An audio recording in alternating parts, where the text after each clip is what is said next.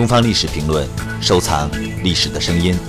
下面的这段声音是诺贝尔物理学奖获得者李政道谈他当年获得诺贝尔物理学奖时的感受。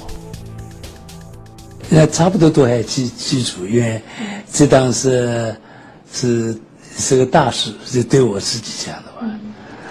呃，刚刚到瑞典下飞机的时候，记者就问：“呃，您爸爸在哪儿？”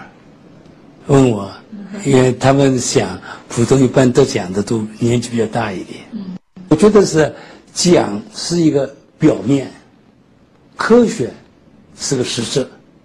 所以国家呢，呃，讲几个也好，不过事实上呢，国家必须要问为什么科学重要。假如是中国人民对这一点能够是了解的话，那么讲也自然也会出来。更多精彩声音，请关注《东方历史评论》官方网站。